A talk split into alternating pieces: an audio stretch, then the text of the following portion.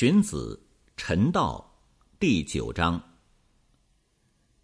推行忠诚而达到顺从，改变危险而达到安定，祸乱出现了还随声附和，这三种情况不是贤明的君主不能知道。同君主力争，然后才能向善；违背君主，然后才能建功。出生入死而没有私心。极其忠诚公正，这就叫做推行忠诚而达到顺从。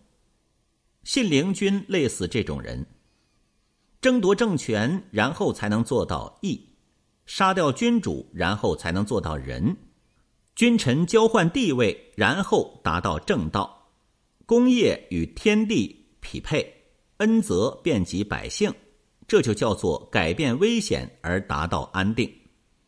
商汤、周武王就是这样的人。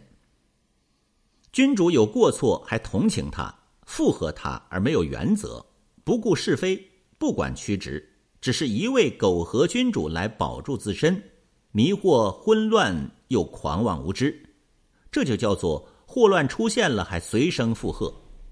飞廉、恶来就是这样的人。古书上说：“有了不齐，才有齐。”有了不值，才有值；有了不同，才有相同。《诗经》中也说：“接受了大法与小法，是诸侯国的表率。”说的，就是这个道理。